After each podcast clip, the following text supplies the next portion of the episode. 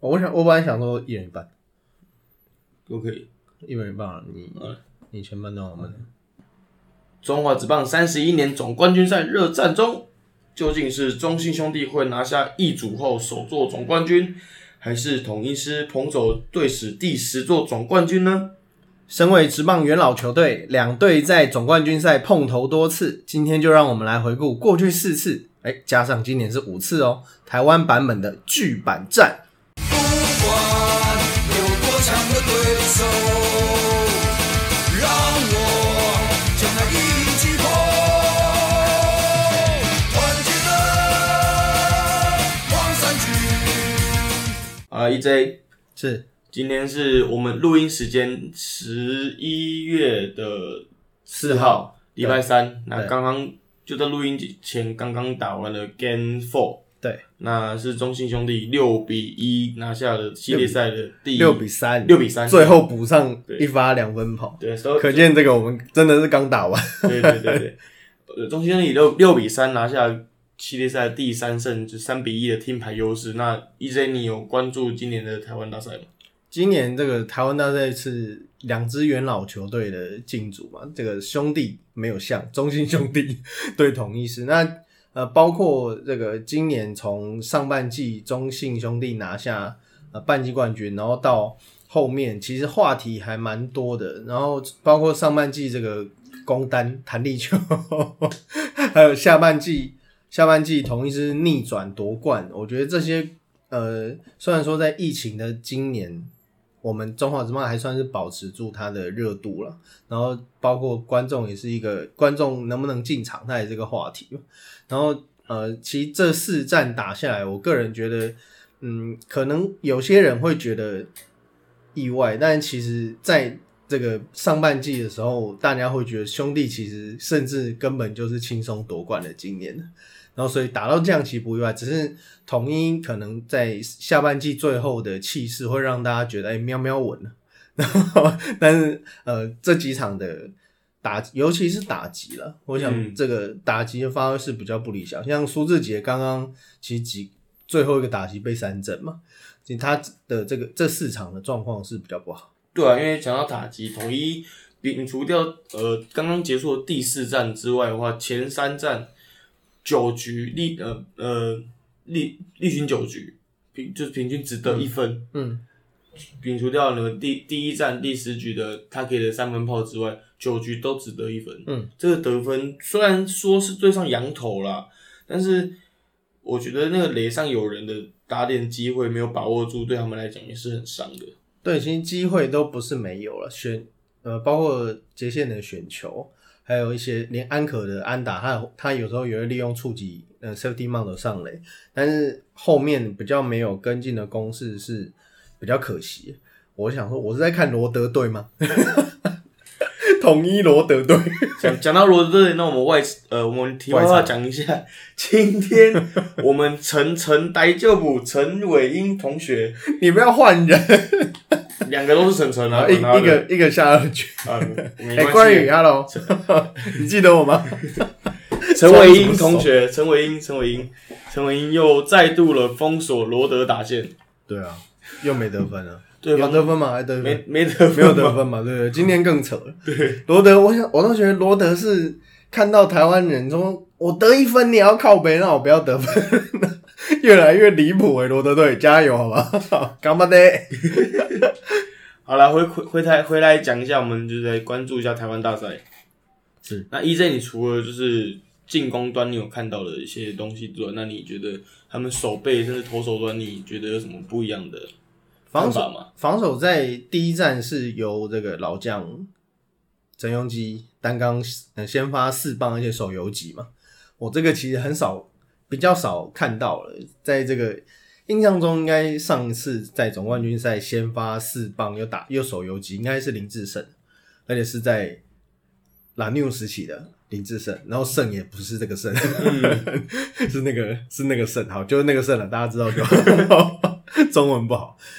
所以能，而且以这个以他年以陈庸基的年纪，能够在这个比赛担任这样子的重责大任，应该是教练团队他有点期待。但是在今天第四站，他因为跑垒跟对方一垒手许基宏有撞有一些擦撞，所以就先下场休息。我觉得对这这一场比赛也有点影响了，因为虽然说呃攻不仅攻击上你少了一个很稳定的选手，而且我觉得休息室可能气氛也有点受影响，因为毕竟是稳定军心的老将啊，高国庆、潘武雄都是比赛后段才会上来的选手，可能比较起不了那种作用。嗯，就我来看的话，我觉得他们目前比较有问题的可能是郭富林的手背。嗯，对，因为郭富林就是加上今天之外，好像有三到四次手背失误。嗯 就是总冠军系列赛到目前为止，统一的手背失误好像都是郭富林造成的。包办呢、对，都是他一个人一一手包办。那也有网友戏称，就是可能比较好不好听，就富林你醉了吗？对，也有网友这样戏称。那我相信在那个高张力的比赛下，你要让他维持，让一个选手职业选手维持到他原本的水准的话，是有一定的困难度的。对，嗯，其实呃，他郭富林一直都不是手背算顶尖的选手了，他是棒子比较大，但是这个像今天这一次那一次的失误，也间接造成了后面的丢分，因为呃，其而且坦白讲，那个球并不是说太难处理，嗯。可能会有可能是有点急躁了，就就画面上来看，我觉得是有点急躁，但是你呃急这种状况造成满垒，那呃今天的投手又是本土的江晨燕，就不是羊头，就是呃看过的，应该说他稳他能够稳定下来的时候，可能已经来不及了，就已经造成掉分的机会，而且后面其实我觉得可能要说说到守备的话，可能要讲到呃捕手的配球，像上一次上一站啊，那个第三第三站，最后不是被许金荣敲了一支全垒打吗？嗯其实那个低球我我无法我我不晓得是呃捕手本来就用那个低的位置还是怎么样，因为其实当下因为许许金宏本来就是一个很爱捞球的打者，那个位置是他最爱的地方，而且那个时候其实兄弟是领先的，他可以就是挥大棒，肆无忌惮挥棒都没关系。然后你配了一个他爱打的球，虽然说对别人来讲可能是很难打，但许金荣那是他擅长的哈哈种，所以我觉得配球上面也有一点状况。因为其实前面几局这几场比赛前面几局统一是守的都很好啊，嗯就是无论投手还是守备，其实都还蛮稳定的。但就是偶尔会出现这种一次爆炸的情况，就像潘武雄那个三分炮一样，嗯对吧、这我觉得是统统一每一场都有赢的机会。嗯绝他们呃两队的实力绝对不是最后两场的比分差距这么悬殊了，我必须这样讲。但是呃，你可能临场就是差了那一两次机会没有把握住，然后就被拉开了。嗯，就让我想到，就是这个系列赛目前看到为止，我有两个点，我觉得统一比较要注意的地方。第一个可能就是后援投手、中继后援投手部分，嗯，因为你可以看他们其实先发投手都很稳定，就连今天的江晨燕，嗯，虽然呃昨天刚开始就是公布先发投手是江晨燕的时候，大家也是一面看到，对 对，网网络上也是一面看衰，但是其实他今天投的也算不差了。嗯对，然后直到换上刘轩达之后，才被就是比分才真的被拉开。嗯对，啊然后可能到昨天，嘟嘟潘威伦被打一支三分炮。嗯，对啊，那其实中继后援投手部分还是比较不稳的。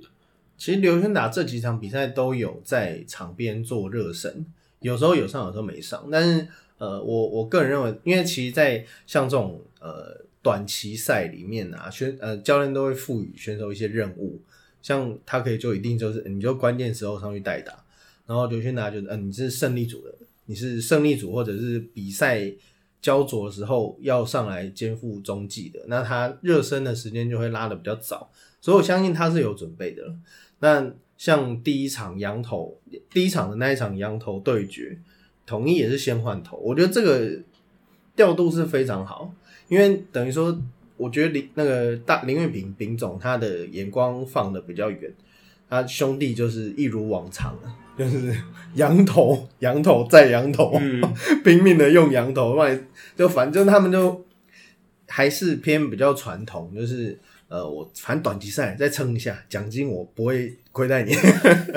你就盯一下这样。像我们等一下可能会讲到一些呃，过去他们两队交手的状况，也常常会有这种一四七特工啊，或是这个先发再上来后援这种。其实，在国外像日本职棒也很常见。但是呃，如果第一，我觉得就第一场的调度，统一是很有优势的。嗯而且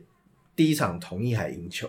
我觉得那个时候真的是我我坦白讲，我第一场赢了，第一场统一赢了以后，我觉得这个非常关键，我觉得统一甚至会赢下这一次的台湾大赛，但很显然有点反指标。我觉得主要是因为可能兄弟这边会有有骑兵调出来，嗯。就是月月兄弟，嗯嗯，对，月月兄弟还有姜昆宇。哦，好猛哦、这几个小将，哇，这这三他们三个打这四爆战打起来，根本感觉不像是二十出头的小将，甚至不到二十岁的。十九二十岁，对，你能想象你，你能想象，就是就呃第二战好了，岳正哥哥岳振华先，哎、岳振华先打了一支全垒打，嗯。弟弟在接下来两个打，第二个打席之后又打了一支全垒打，嗯。这是呃中华史上中华职棒历史上第一次嗯，有兄弟在单局内各打一支全垒打的记录，不要说单局啊，其实单场都很难，很难有了。而且也不止台湾、日本、美国，其实都很难。对，美国当然是有父子的，那种那种妖魔鬼怪就不提了。但即便是场次历史都很悠久的日本职棒，都很少很少中。当然，日本以日本职棒的竞争程度，你兄弟要都打到职棒那个殿堂是很难的。台湾还是比较容易，因为我们第一人少，再来就是我们的协同真的太重要了。这个。那陈那个曾家班、陈家班都是杨家班杨家班，这个都是有血缘关系的。可是呃，不，这但能够在单局都打出那么关键的全垒打，我觉得这个应该不要空前绝后啊。以前没有，我看以后也很难。真的很难。然后接下来我们要讲的就是另外一个小将姜昆宇，嗯，哇，他这个真的是猛，真的猛。套一句这个某位球评的说法，我很喜欢。哎、他真的很强哎、这个上呃第三场。嗯第，三第三站的时候，呃，姜昆宇是单场四支四，四支四，然后德保拉完投，完投嘛，呃，米兰达，米兰达完完没安完投，然后那一场就有就有人讨论说，呃，到底是应该要 MVP 单场 MVP 要给谁？我然后我我有思考了一下，我想说我应该要给姜昆宇，因为姜昆宇他不止打得好，然后而且安打都很关键，中他的手背也是。他那就是投手能够用九十几球，最后应该是有破百了。有有有，有破，最后第九局才破百球，然后能够用这么经典的球速完投，我觉得姜昆宇也功不可没，因为他我觉得应该自救了至少两分呢。截至截至到第四战结束，他个人平均打击率是五成诶，嗯嗯，四之四啊，四之四 光那个四之四，他下一场四之零都五成的。看这还是很就是身为一个今年第一年打中华职棒的小球员来讲，嗯，这真的是一个很让人难以置信。就是你可能一开始技术的时候看他，可能就是一个很手背很稳定的游击手，嗯，甚至是二垒手这样，二游之间的好好手这样。那直到这次台湾大赛，还打出真正完全属于自己的身价。而且虽然他不是昵称那个外号小可爱吗，就是一点都不可爱，好可怕、啊，太夸张了吧？真的真的是已经变成小可怕了。像相对统一那边的游击手，因为林祖杰在这个台湾大赛赛前有一些受伤，那换陈庸基，然后还有陈宗廷当游击的话，呃，当然其实没有没有出现什么失误了，但其实就稳定性啊，还有一些呃，就是他们统一那边的游击如果是七十五分、八十分的话，那江慧那边已经一定是超过九十分，因为他救了太多球了，像这种。像第一呃，其实这几场前面的比前面的局数都还是在很焦灼，那很焦灼的情况下，这种美技手背就变得格外重要。那江惠宇除了，而且不管他是他的手背除了很有安，因为他在游击这种哈这种的手背，你给大家很大的安定感，那投手也会投的很放心。万一那个投手通常都是万一后面一直有人在失误掉球，投起来也很不安心。嗯，我觉得江坤宇以这个年纪能够带给这些，不要讲老大哥，但全部都是他的前辈学长，能够带给学长这么大的安心感，我觉得他功不可没。好了，那我们回顾回顾完了前三站，就甚至前四站的之后，我们要来回来我们今天的主题。我们今天主题是要讲一下上一次呃总冠军赛狮象大战是二零零九年，统一狮羊头海克曼的一四七特工，对，就刚刚提到的，对对，拿下了总冠军赛的 MVP，然后之后就是中信兄弟的五连亚了。对，就那一场以后就一 不是一蹶不振啊，第二名已经很厉害了，只是呃，等于说他们也因为他们也因为这首因为五连雅的关系，造就了一首歌的红，是五月天的《派对动物》。问吗？你你会唱吗？你不是舞迷吗？是呀呀 呀呀呀！谁说的？你不是舞迷吗？我不是五迷，但这个梗是哪来的？太过分了吧！哎呀呀呀呀！哎，五个人刚刚好，好这。是开玩笑，这是开玩笑，以上以上纯属开玩笑的，各位不要当真。所以这其实你讲这个笑话，只是为了要让我们那个发在发这一篇的时候可以 hashtag 五月天嘛。对对对对对对对对，如果阿信有看到的话，我会很开心。哦，真的，他我觉得他应该很适合加入 podcast。好啊，那 EJ 你要不要讲一下零九年那一年的海克曼一四七特工？海克曼那一年本来他的成绩就很好了，其实那几年海克曼就是很威了，然后再加上这个他们的总教练是小那飞总吕文生，那呃吕文生总教练一直是很信任球员，他是球员派的球员派的总教练。那呃那一次其实当零九年这样讲好像很就是我们都看过，可是其实也已经十一年前了。在那个年代，其实呃，这种一四七特工是很常见的，就是而且其实总冠军赛确实是这样了。之前呃，日本这帮西武他们在总冠军赛日本一的时候，也有也有那种松坂松坂大辅前一场先发，然后下一场 下一场上来当 closer，也是有发生的。因为就是觉得就这一场投完就休息，所以他们可能会用的会比较频繁，但是通常都会考虑到休息天数。呃，还有这个，万一第七场这么重要的比赛，你没有保存好最好没保存好最重要的体力，那就是不要为了不要为了那一场比赛，然后因为你不要为了多一个先发，然后去葬送掉最后一场最关键的比赛。可是那那两年的海克曼，我只能说就是太强了。然后，而且零九年那一次，嗯，比较特别那，就是大家所熟知的十七局热战。对，你那一次有看吗？我那一次有看，嗯我那我印象最深刻的零九年那一次，我就是第第七站我都忘记了，嗯，第六站我永远都记得。但我根本不记得第七站发生什么事对，。我永远不记得第七站发生什么事，但是我永永远都记得第六站，因为那天晚上我记得我是好像是刚练完球回到家吧，嗯，然后我就还是怎么样，我有点忘记了，还是刚上完课回到家，然后我就打开电视看中华职棒，那时候我打开看的时候大概七八局，嗯，然后我妈跟我说你看然后你还有一场可以看，对对，我妈我妈跟我说，哎、看你在干嘛？你刚刚才睡觉。我说我、哦、看我比赛就睡觉。结果那天晚上我就没睡，看到天亮。我妈都半夜起来上厕所说你在干嘛？我还在看比赛啊。十十七局那一次我，呃我在我那时候在运彩行看，然后本来我走地是不是？那时候有走地吗？应该没有吧。反正那时候，哎、我离开，我离开以，我我看到一半，然后我就要走了，然后就离开以后到家，怎么还有？而且还一路打到十七局，然后最后是靠这个王胜伟的全垒打、阳春炮，然后才分出胜负。然后后来当然大家都知道，后面发生了这个真季后赛，嗯，就是发生黑象事件的。没错。对，所以那等于说那一次那一场是有有些人不想赢，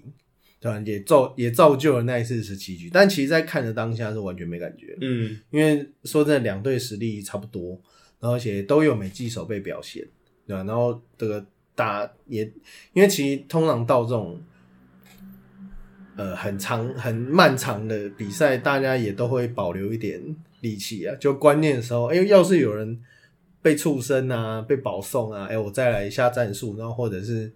努，就是把力气花在这个最关键的时候上。所以，像美国职棒也很常发生那种一打就打到天昏地暗，然后观众席上都走光，在座位上睡觉啊，有时候就会发生这种事。可是台湾很少，因为台湾只有总冠军赛没有限制局数。嗯，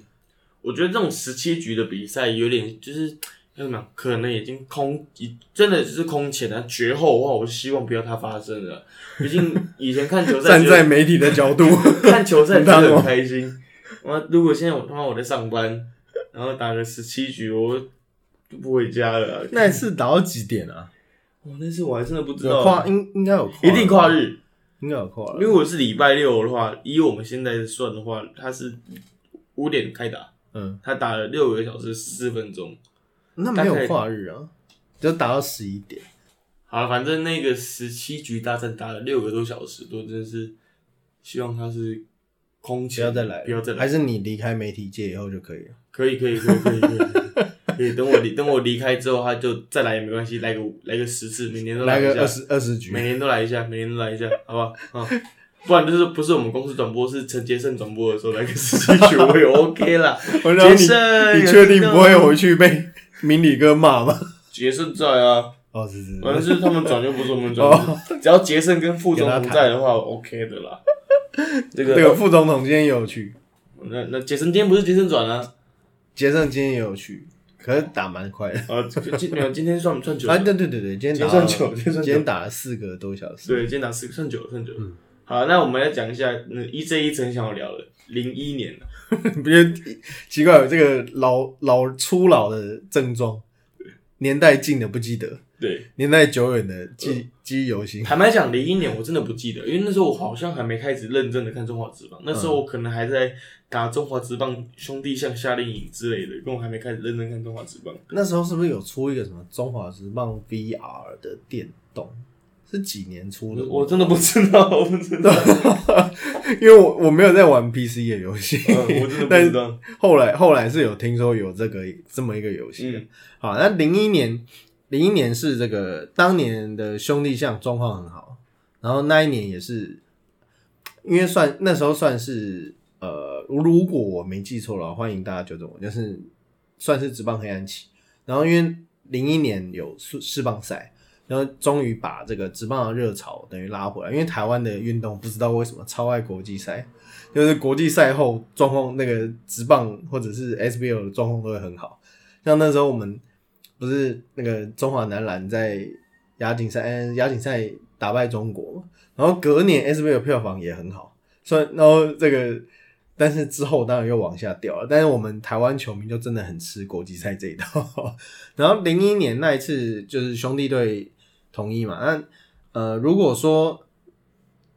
我们开头有讲到巨板战，就是日本职棒的巨人对阪神，因为是传统的对决，所以他们会俗称叫巨板战。我觉得那一年应该算是统一跟兄弟这两支元老球队最经典的一次对决，因为在那一年有呃兄弟有养父铁，然后统一有博格，两个人都是红卡，呃，有人听得懂我在讲什么？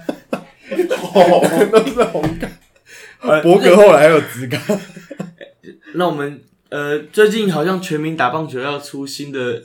mobile 的那个手游了，手游啊，欢迎厂商赞助，欢迎厂商赞助，灌篮高手没赞助到。欢迎厂商赞助，如果这个有听到的话，好，希希望这样。好，这个呃那一年第一站是兄弟是派出养父铁先发，那呃最后是顺利的以十一比一拿下那场胜利，然后但是第二三四战就不是那么一回事了。这个每一场比赛这个分数都打得非常高，然后可是高的是对面，统一第二场是七比零，第二场是十三比四，那第四场。稍微有一点竞争了，但是六比四打到十一局才分胜负，然后那时候是让兄弟陷入一比三的落后嘛，然后那时候都觉得大家都觉得统一要封王，因为那时候两队阵容都很好，然后但是兄弟有年轻的三剑客嘛，那统一有罗敏清这些老将压阵，大家觉得姜还是老的辣的，但是一切的但是都发生在第五战，杨富田一个人又。一个人又负责那一场的先发，然后到第十到第十局，兄弟才靠着这个再见安打结束这场比赛，然后就此奇迹的事情就发生了。第六场，呃，兄弟以八比七气走统一师。那第七战，杨富铁又在最后出来救援，然后就看大家，那如果有看过的人，大家对最后杨富铁那个救援成功的印象应该非常强烈。那那一次。呃，博格跟养父铁两个洋将的竞争是非常非常激烈，而且博格有非常多次对着镜头，就是比我现在现在看不到了，但你可以，呃，大家有兴趣的话可以回去查，那时候博格的那种激情啊，然后还有两队的那种交战的状况，其实是呃很鼓动人心的。然后而且你也知道，当时的兄弟象迷啊，这个很激情，我只能说激情。然后统一狮迷其实我一直觉得统一狮迷很多，但是就是平常不会出来，他们关键时候才会出来。因为统一算是最早做这种在地化经营的球队了，就是呃，统一在台南的球场一一直以来都有放上他们球星的大巨幅海报啊，然后整个球场就布置的比较像是真正的主场这样，就不因为以前那个年代算是兄弟是全全球不是全球啊，全球太扯了，全国，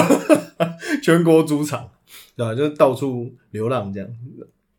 那因为他们所到之处都是万人空巷，从以前三连霸那个兄弟三连霸的时候就就是这样，所以他们就一直觉得全大要照顾到所有球迷。以前这个洪洪能胜还现在还在的时候，他们就是这样的观念，对吧？那当然就是环境了，因为当时就是希望能够单就是到处跑，像以前那个中华职篮 CBA 也是。呃，希望下乡，我们都在讲下乡，其实我都觉得这个很本位主义耶。我我是因为我是台北人，我又不觉得这有什么问题。那你去苗栗要拿护照吗？哦，过海关了。你这就是本位主义，不用是你不用吗？我下礼拜我下礼拜要去花莲出差，我同事跟我说要带护照，要还要换钱的。你我那边还有一点，你要吗？完了，彻底黑掉。上礼拜 EJ 来泸，我呃 Peter 我家住泸州，那 E EJ 来找我的时候，我跟他说你要换名字。我刚我是问说泸州，我去泸州要换钱吗？他说不用，那边都撒名字。你以为是那个沿路会那个讨债集团？对，不要不要不要不要不要让人家误会我们三 清新的好地方，对对，泸州也是好地方的。对啊。欢迎大家来住，不要再来台北跟我们挤。好，回到你的零一年总冠军赛，是不是？扯太远了吧。然后那一年其实呃，包括兄弟也恰恰，那时候也算是他应该算代表作了。就是从那时候开始就呃奠定了他，因为其实那时候三剑客呃蔡峰安。恰恰跟陈志远其实表现都很好嘛，也算行行了。那不过蔡峰安以前是在三商，啊，我以前因为我是三商球迷，所以那时候有短暂的当过一阵子象迷。然后，但是为什么之后不当了呢？因为我觉得兄弟象迷真的很可怕。这个，诶，我只是就是呃。因为我会跟朋友聊天嘛，就是然后在聊的过程中，然后隔壁就会插嘴，然后不知道哪然后就开始骂起来。然后我觉得那种不是骂我了，就是骂，就是可能针对选手啊，跟对针对比赛，然后就针对裁判那样。那我会觉得，嗯，此地不宜久留。反反正你要讲的零一年的重点就是那个杨富铁很猛，嗯，然后在在这个关键的第七战。呃，算是开启了这个兄弟象的算盛世嘛，因为那时候自从那一年拿下总冠军，然后就一路拿下了三次的总冠军，大呃缔造他们第二兄兄弟第二次的三连霸。嗯，那呃，其实从那个，嗯，应该说有时候现在长大以后了，就看比较多以后，就会觉得，嗯，或许有可能操作，但可是这个有时候氛围就是这样，像。比如说 NBA 状况不好的时候，我们就需要 Michael Jordan，我们需要公牛来来连霸一下，然后就是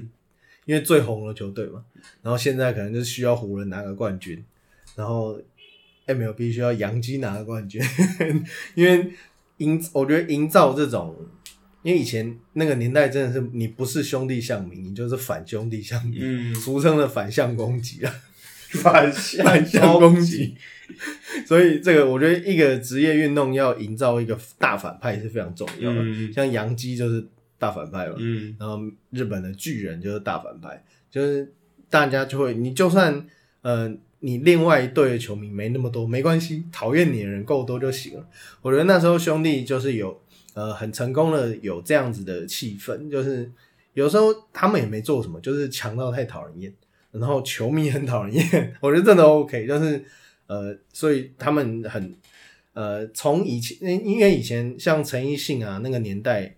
大家还是在职棒很热潮的情况。可是零一年那时候是职棒最不好的年代，所以我觉得那时候刚好出来一个兄弟像，我觉得算是拯救了那个时候的职棒了。嗯，所以后来后来呃兄弟像卖掉入换换东家的时候，不是有球迷出来这个联署，然后要政府救救棒球的。我虽然虽然我觉得这个不该由政府去干涉职业运动，因为职业运动其实就是私人企业，不该由政府去干涉这件事情。但他确实兄弟确实是一个很重要的存在啊。嗯，但他后来当然也卖给了中信，然后就开启了这个五连牙。你就要讲一次，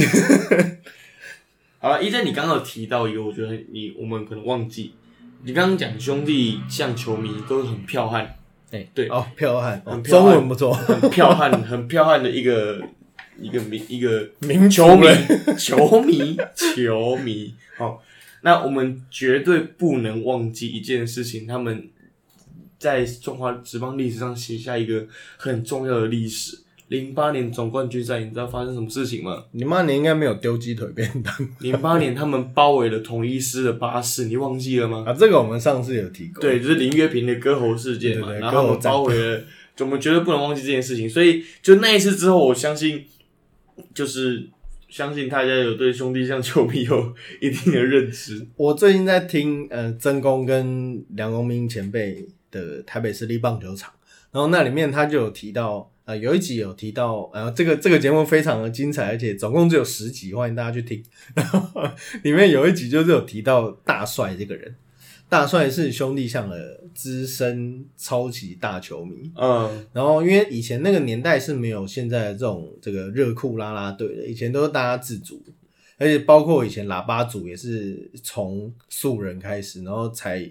呃跟球队合作，才慢慢有点规模。以前大家都是自动执法的，然后那个那时候大帅就是负责当啦啦队的角色，对他没有热裤了，但他穿内裤，他穿内裤，然后汗衫，然后绑头巾，对，他甚至会脱掉外裤，我就觉得很夸张。还有以前还抽叼着烟，对对对，他那时候在球场抽烟。以前新中棒球场不是说可以抽烟啊，但是抽烟没人管，对，所以大家就会去后面那个走道区抽烟，其实现在还可以了。是吗？对，我上去年吧，我还就是去去年恰哥最后一场在新庄的时候，嗯，我去还是有球迷在外野抽烟了。哦，他想要回味恰恰的那个美好年代，然后边抽边哭，这样吗？对对对对对对，就是他同时要这这个对这个年代的尊敬，就是要抽一根没错 respect。，respect。哎，刚讲大刚讲什么？要讲大帅。然后呃，曾公诶、梁公斌前辈那时候就说，因为他那时候是中华职棒联盟的内部人员，高层的、高高层。然后据说他是他们那时候联盟有请大帅到办公室，然后就是请他不要这样，嗯就嗯，是因为这个很败坏风气嘛，就让大家觉得兄弟象迷都是兄弟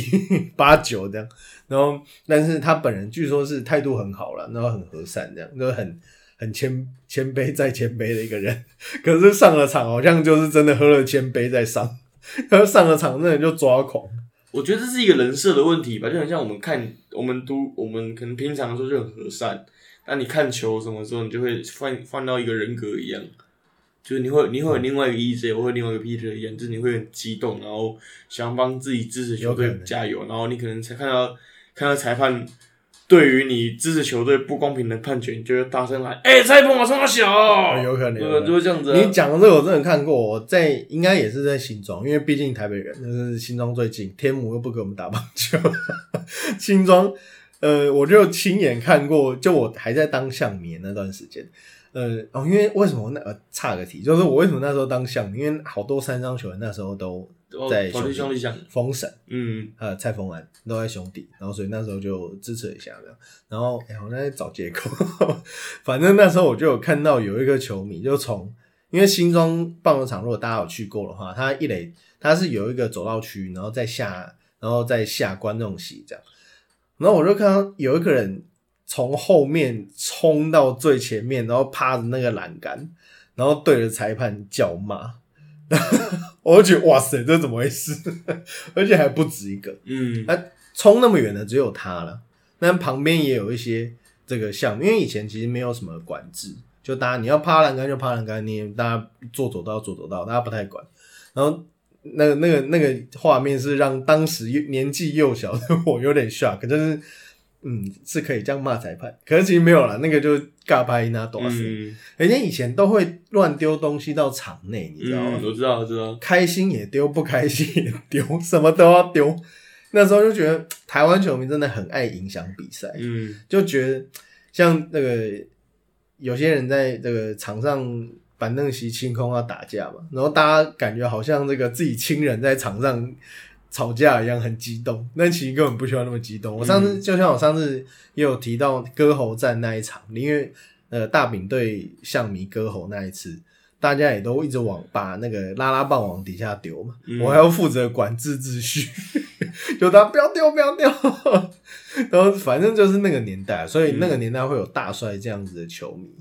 就是等于时代的浪漫。然后最后再讲一个大帅，怎么今天怎么讲大帅讲这么多，要请他上节目。他那时候呃，我有点忘记几年了，大荣英那时候还是大荣鹰，就是现在的软体银行英。跟欧力士，哎、欧力士现在也不是 欧力士，那近铁了？进铁了。对嗯，哎没有是欧力士来，嗯嗯，然后后来因为他要合并嘛，好，反正那个时候就是大荣鹰跟欧力士来天母球场，好像打了三场还是两场，嗯。就是呃海外热身赛，嗯。嗯然后就像那个 NBA N NBA 会来打海外热身赛这样，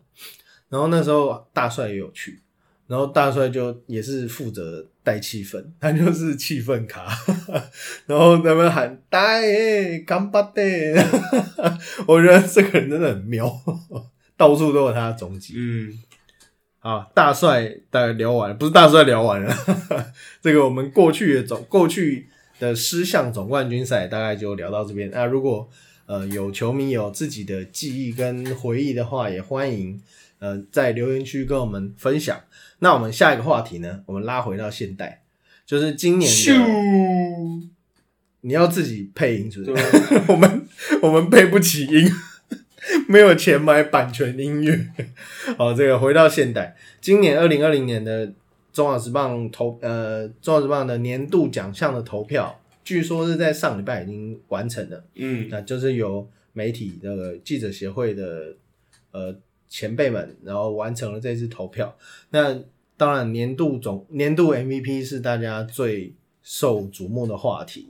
因为今年包括今年最热门的几个人选，呃，不外我不晓得名单了，因为我没有投，就我不是记写的人，但是一般网友还有我们自己的猜测，大概就不出林安可、周思齐，还有兄弟的羊头德宝拉。那 Peter 觉得谁有可能得奖？如果以我客观的来看的话，我觉得可能是林安可，嗯因为毕竟他今年的活力输出真的是太惊人了。嗯他可以说是一个人扛起了统一师的中心打线吧。中心打线就一个人，就就是就是摒除掉可能苏志杰有时候熄火之外，那他基基本上一整年都很稳定的输出。嗯在他球职棒生涯第一个完整的赛季里面，他就一个有一个三十二轰还是三十三轰的表现，嗯，三十二，呃，三十二轰的表现，这是一个以新人来讲是很难能可贵的。什么男人口味最最多？对，就是已经超过，已经超越了博龙大王的障碍了，嗯成为新人有史以来最多的嘛，嗯对吧？那我觉得安可是我目前心目中的 MVP 啊。嗯，对因为除了虽然上半季可能是因为球比较弹的原因啦，然后下半季当然这个全垒打产量少一点，但他的这个整体的打击安定性还是蛮高的，而且在总冠军赛表现也很好。嗯就他会想尽办法上来，我觉上垒，我觉得这个很重要。像这个有时候我们国际赛啊，就是呃，像我之前去采访仁川亚运的时候，呃，大家会陷那种重要比赛的时候，大家可能会陷入这种我要好好选球，然后我要这个短程安打就好，就会把自己给限缩了，然后就把比较难释放出来。然后呃，后来让这个呃去年还是前年。我就反正十二强的时候，陈俊秀不是对韩国的时候打了一支三分炮吗？嗯我觉得有时候重大的比赛就是需要这种，嗯，因为其实台上一分钟，台下十年功，那你需要你需要很强大的训练量去支撑你在关键比赛发挥的实力。那有时候我觉得个性也很重要，像林安可感觉感觉就是一个比较大咧咧的人，嗯，对吧、那你有采访过他吗？有，但是我觉得他是一个蛮有礼貌的球员。啊，对我有听说。对，他是一个很有礼貌的球员，然后也蛮侃侃而谈的。嗯，对，那其实基本上我觉得他私底下跟球场上是两个不一样的表现。哦，真的吗？对，就是有点像本田吧，嗯，就是两金看集里面的本田。本 我也拿个本田呢、拿拿上球棒之后，他就是成为林安可大王。都是文化了嘛，学长学弟。都是林安可大王。那那这个，我觉得他像冠军他他有这个刚刚提到的 safety 上垒的，然后还有选球也不错，然后也他的安打也尽量这个把球带得很进来。我觉得这些无论最后统一有没有赢啊，我觉得林安可真的一定要把他留住，嗯就是如果他有出国机会，就另另当别论了。可是虽然说他比较好像比较爱投球，但我真的很想说，你就好好打击好不好？搞不好下一个去日本就你啊。好，那你觉得周思、周董、周思齐还有德保拉，你觉得怎么样？德保拉，因为我我之所以会在这个最后放这一题，我就是其实是为了德保拉，因为德保拉他今年是三冠王，嗯他是胜投、防御以及三振的三冠王。那之前罗莉也有这样子的成绩，但是因为可能这个我有探寻过一些可能性，应该是球队战绩的问题，就是不到那么理想，然后所以没有没有拿到没有拿到最后的 MVP 吧。那其实以前林恩宇也是三冠王嘛，嗯所以呃，我有私下问过一些同业，他们说这个呃，因为以前我们在投 SBL 的年度奖项的时候，多少会参考我个人对于战绩跟跟这个个人数据表现没有那么强烈的正正，因为你如果个人数据好，球队战绩应该不会太差了。嗯，但不要太糟糕就好了，不要那种垫底啊，然后你一个人三十分十篮板的 那种就好了，就不要那么夸张。但是，呃，像德保拉，你看球队战绩好，个人数据也好，我觉得，嗯，你说要给他给你，你说要给我一个不投他的理由，大概就是因为他是洋投吧，嗯就是因为我们对洋将的标准会高一点，无论是篮球还是棒球，我们多多少少还是会觉得洋将就是来帮助我们的，嗯他不是这个比赛的主角。像以前，嗯，很多球队其实对洋将，不要不要说不把他当人看的，但是呃，会就是会有这种高标准的监视这样。高标准是一定的，因为他领的钱就是硬生生比我们多嘛。而且人家，而且德保拉打过大联盟，虽然说只出只只有在洋基出赛一场了，但是我觉得这个薪水，然后再给他高标准是合理的。而且，不过说实在，这个台湾职棒的薪水跟篮球当然是差差距蛮大的。我觉得除呃，除非你因为他已经是三冠王，他没有更多，就是没有更多的荣誉要去追求了，不然就是不然呃不投他的话，应该就是因为他我们必须给他更高的标准，我大概觉得这样。可是这这一或者我之所以会提出这一题，是我觉得这三个人得奖我都不意外，嗯因为除了刚刚有讨论过的林安可啊，然后周思齐今年我觉得很成功的起到一个老将的作用。我讲老将，他一定不高兴，因为他很重视这个形象。然后呃，他今年今年我们看到他的成绩跟往年比起来，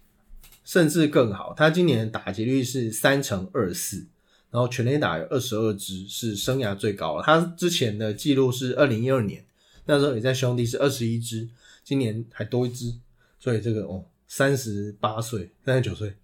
三十九，三十，哎，他刚满三十九，哎，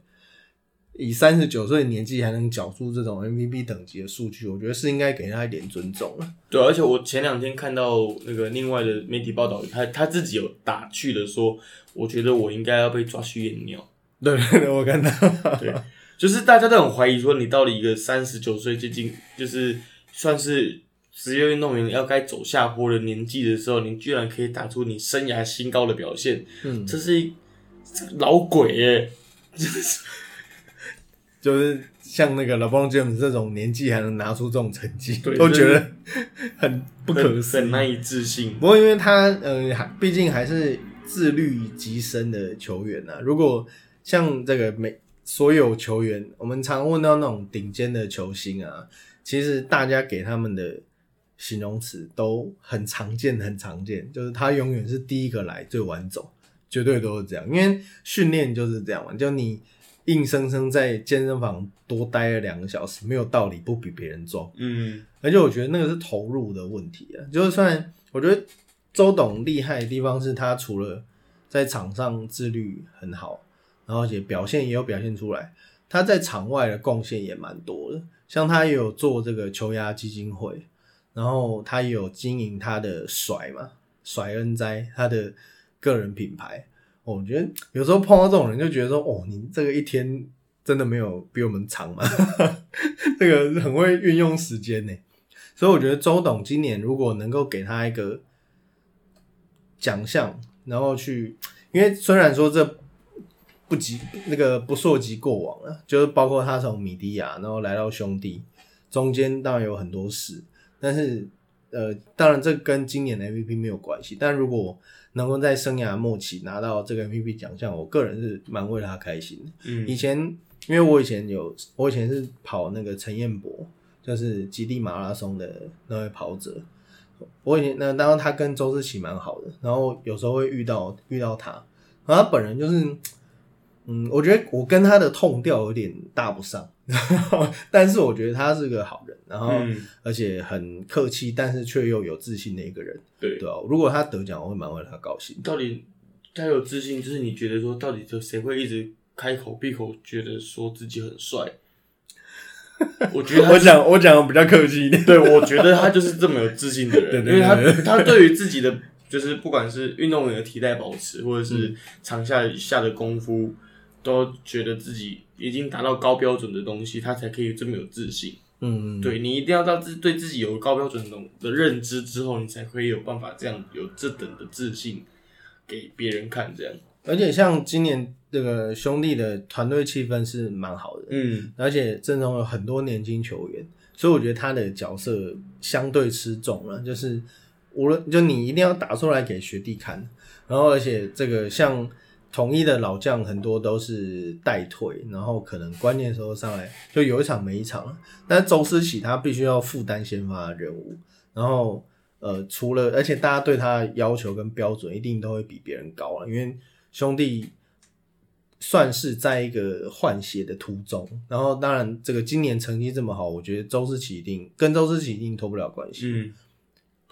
所以你心目中 MVP 就是周思齐，哦我就很难选呢，你很难选。我偏好德宝拉跟那个周思琪，嗯。但是安可又觉得他这么突出的表现，那我觉得就给安可新人王，嗯，然后给另外那个 MVP 给另外两个，这样好像有点皆大欢喜，可是不能用配的吧，对，这样这样感觉 投票大家都不知道，这样感觉投给中中华职棒也需要设立一个什么最佳洋将的选项。哦，这个我今天才跟朋友聊过，哎，这个因为 SBL 当年就是因为因为洋将，尤其在篮球场上，嗯洋将就是一定就是二十分十篮板的底对底标嘛。对，那这个这个数据在只打四十分钟的 SBL 是本土球员是很难出现的，除非以前的田磊林志杰这种等级、曾文鼎这种等级的球员。那洋将在呃有限，在这个在这种程度，在这种程度上，你能够给他什么样的期待值？每个人都不一样。嗯，有的人就会觉得说，哦，我觉得他一定要三十五分、二十五篮板，那很夸张了。就是，但是这个另外一个人可能会觉得说，球队战绩好就好，就是大家的标准会因为他的颜色，然后有不同的标准。哎、怎么都标准？所以我觉得后，然后所以后来 SBL 才多设立了一个最佳洋将。我觉得，呃，中华之棒是可以考虑这样子的组合，但是洋将因为有洋将，等于说你要把万一有打者的，万一有有人引进野手，像以前布雷，那要拿来跟投手比，你就很难比。不过所以我我觉得这个我觉得这个就像呃美国职棒有 MVP 的，他们也是打者跟打者跟投手比较一样啊。讲到美国职棒，嗯其实美国跟日本职棒，他们是因为有赛扬奖跟泽村赏。嗯泽村赏是一个很特别的奖，因为它有硬性规定，嗯赛扬是软性的。赛扬他们那个几百局几 K 那个是参考，但是泽村赏，因为大家也知道日本是比较讲究传统的民族了，那你一定要打，你基本上你一定要达到那样子的数据。像今年，因为是缩水球季，所以其实应该不会有人达到。那既然这两个联盟都有专门为投手设立的奖项，那我觉得 MVP 不给他们也 OK，因为打者拿不到折尊赏嘛，这个就不公平啊。那除非除非像我记得有一年道奇的那个 Eric 冈野，跟那个救援王，跟郭宏志有同队过的那一位，他那时候有在 MVP 奖项出现过，因为他那年真的超鬼神的。嗯，我印象没记错的话，他好像什么整季只让人上二垒过一两次，那种上二垒哦，这太离谱了？不是被打全打，而是没有上过二垒。我像这种程度的表现，你才拿得到几张 MVP 票？因为投票是一二三名，你可能会有人可同情你，觉得你应该有一点尊重，然后然后把第三名的票给你，他可能只是这样子。哦，这个这个这个要查了，这我不确定。但总之，呃，美国跟日本职棒的 MVP 就是 for 野手，但因为台湾没有投手奖项，所以我觉得投手要加入竞争是合理的。因为其实这几年的中华职棒就是打高投低嘛，所以没有投手 MVP 是合理。因为这个每个人防御率都高成那样，但是因为今年德保拉是兄弟能够拿下上半季冠军，甚至最后封有可能会封王很重要的角色，那我觉得给他其实也合理了。嗯，哎像那个，我今天有跟朋友聊到这个，如果台湾要设一个投手奖，那要用谁的名字？用谁的名字哦？对，用谁的名字？好，你你想一下，我讲。我我想用谁的名字哦？我我跟我跟那位朋友都觉得，如果硬要讲的话，应该是陈奕迅。陈奕迅投手奖，对啊，就是泽村赏嘛，然后赛扬奖，对，都是人名嘛。那我们如果要这样子操作的话，以中华职棒的地位，应该就是陈奕迅了。嗯但是我会觉得，呃，厉害，因为这个毋庸置疑嘛，就陈奕迅应该是史上最好的投手之一。那他厉厉害归厉害，但是距离伟大，我觉得有点难定义，因为他们可能是包括赛扬啊，这个无论很多啦，就是很多以球员为名的奖项球场，其实都是呃等他们退休好一阵子才追风的，因为大家觉得说、哦。打了这么多年，他们记录怎么还在那？啊，那我们给他一个，那我们把这个奖项用他的名字命名，这样，因为他很有代表性。我觉得这个主题蛮不错，我们之后可以聊一聊一集来是啊，请来宾来问我们想想看，如果中华职棒要以名字来命名这个奖项的话，该用什么名字？嗯，也可以请球迷投票，对我们办个 IG 之类的。对啊，我觉得这个主题蛮不错，因为你像像 NBA 好了，Finals MVP 是 Bill Russell Finals MVP，对啊，对啊，对啊，对啊，就是有一个人名当代表这个讲座，所以你刚刚讲的中华职棒的话，除了陈奕迅之外，但是你刚刚讲的就是伟大这个东西，又好像没有没有说奕迅谁败不不厉害，他很厉害，是一个很厉害的大投手，嗯，但是好像又缺了一点什么的感觉，对对对对，我就觉得好像不够，但也有可能是因为偏见啊，因为我我本人就崇洋媚外嘛，有可能吧？对。赛扬听起来就比较帅。对啊，像像我自己刚刚像你刚刚讲的，呃，球最投手嘛，如果中华职棒如果最佳教练奖的话，嗯，我会觉得是徐生明最佳总教练奖，这个我觉得没有没有意义，对不对？对。啊，就是我觉得如果以后以后有总教练总教练奖的话，嗯。甚至 MVP 或是打击奖，嗯，就是我觉得以球员的名字、前辈的名字来命名，我觉得是一个很好的出发点。嗯。对这一集，我可以这个主题我可以记下来，有机会我们可以讨论一下。嗯，对啊，你是不是很不错？不错，不错，不错，不错，不错。明呃，下去下去领五百。好，那你签名。好了，那呃，今天比较特别的呢，是我们想要做个预告，因为下礼拜的节目已经呃已经在制作中。那我们下个礼拜呢，会邀请到前 E ESPN，也是即将变成前 Fox 的资深主播田宏奎奎哥，然后该来跟我们聊聊以前 SBL 的盛况。那如果对我们的节目以及下一集的节目有兴趣的听众朋友，都可以在 Apple Podcast、还有 Spotify、KKBox 等 Podcast 的平台搜寻搜寻我们的节目。那在 IG 以及 Facebook 都有我们的专属粉砖，那也欢迎大家来留言，然后跟我们分享你听完节目的心得。那 Peter 最后有什么话要跟大家说？如果各位听众有想要问田文奎奎哥各呃各种问题的话，也欢迎留言在下面，然后让我们知道，我们也帮大家问一下奎哥，对回答一下。对，那很感谢大家今天收听，我是 Peter，我是 EJ，呃，下次再见了，拜拜，谢谢，拜拜。